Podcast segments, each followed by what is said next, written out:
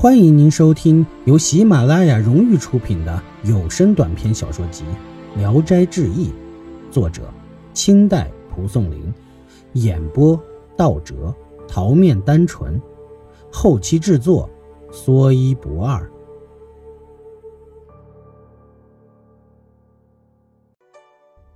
李女跪在地上，哭得很是悲痛，恳请莲香救救桑生。莲香便把李女扶起来。详细询问他的生平，嫡女说：“我是李通判的女儿，少年妖王，埋在院外。我好比是死了的春蚕，情丝未断，与桑郎交好是我的心愿，置他于死地，确实不是出于本心。听说鬼都愿置人于死地，以图死后在阴间可以常在一起，是吗？不是。”两个鬼在一块儿没什么乐趣，如有乐趣，阴间的少年郎难道少吗？傻呀，夜夜交欢，人都受不了，何况是鬼呢？听说狐能迷人致死，你有什么法术能不至如此呢？你说的是那些采人精血补养自身的狐，我不是那一类的，因此世间有不害人的狐，而绝没有不害人的鬼，这是因为。鬼的阴气太盛了。桑生听了他们的对话，才知道鬼狐都是真的。幸亏相处已久，根本没觉得害怕。但一想到自己已经是一个奄奄一息的人，不由得失声痛哭起来。莲香问李女：“你有救三郎的办法吗？”李女红着脸摇头，说：“无能为力。”莲香笑着说。恐怕桑郎身体健壮后，醋娘子又要吃杨梅了。李女拜了拜说：“如有高明医生救得桑郎，使我不负罪郎君，我一定在阴间老老实实，哪敢有脸再来到人间？”莲香解开药袋，取出药来说：“我早就知道有今天。分别后，我跑遍了三山五岳，采集草药，历时三个多月才配齐了药方。”损劳过度待死的人服用后没有不康复的，但是病因谁得，还需由谁出药引子，这就不得不转求你全力协助。李女问：“需要什么？”莲香说：“樱桃小口中的一点唾液罢了。我将药丸放进他口中，烦你口对口用唾液把它送下去。”李女听罢，羞得面红耳赤，低着头直瞅着绣鞋范南。莲香取笑说：“妹妹最得意的就只有绣鞋。”李女更感羞惭，无地自容。莲香又说：“这不是你往常最熟练的技巧吗？今天怎么这样吝啬？”说罢，将药丸放入桑生的口中，转身催促李女。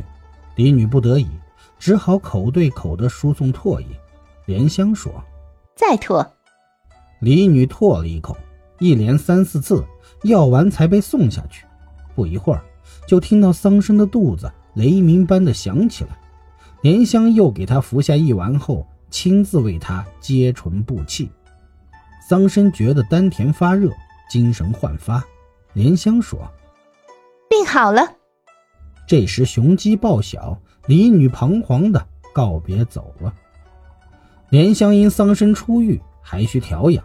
特别是吃喝没有着落，便将院门反锁，让人误认桑生已回家，借以断绝外界来往，自己日夜护理他。李女也每夜必来，殷勤伺候，侍奉莲香也像亲姐姐一般。莲香也很疼爱她。过了三个月，桑生完全恢复了健康。此后，李女一连好几夜都没来，有时来了也只是看一看便走。对坐时也总是闷闷不乐。莲香曾多次留他与桑生共寝，他都坚决不肯。有一次，桑生追上他，硬把他抱回来，觉得他身子轻如草人。离女走不成，回来便合衣而卧，身子蜷曲起来，不到二尺长。莲香越发爱怜他，示意桑生拥抱他，但无论怎样也摇不醒他。桑生只好。无奈的自己睡下，及至醒来找他时，又不知去向了。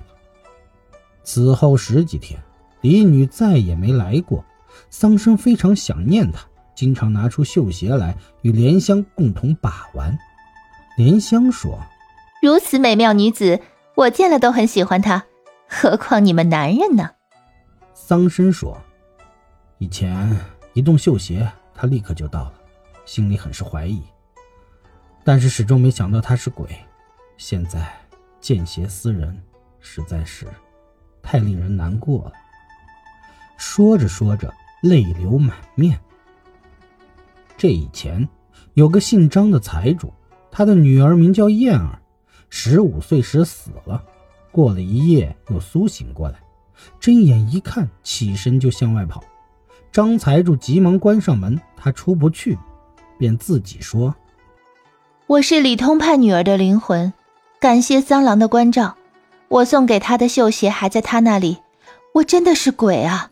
关起来我。”有什么好处啊？张翁听他说的有些缘故，就问他为何来到这里。嫣儿低头看了一下，自己也解释不清楚。旁边有人说桑生已经生病回家了，嫣儿执意分辨说没有，家人非常怀疑。东林的书生听说这事儿，就从墙头上偷偷观察桑生的住处，见桑生正与一个美女说话，他就突然闯了进去。仓促之间，已经不见女子的踪影。林生很是惊疑，再三追问桑生。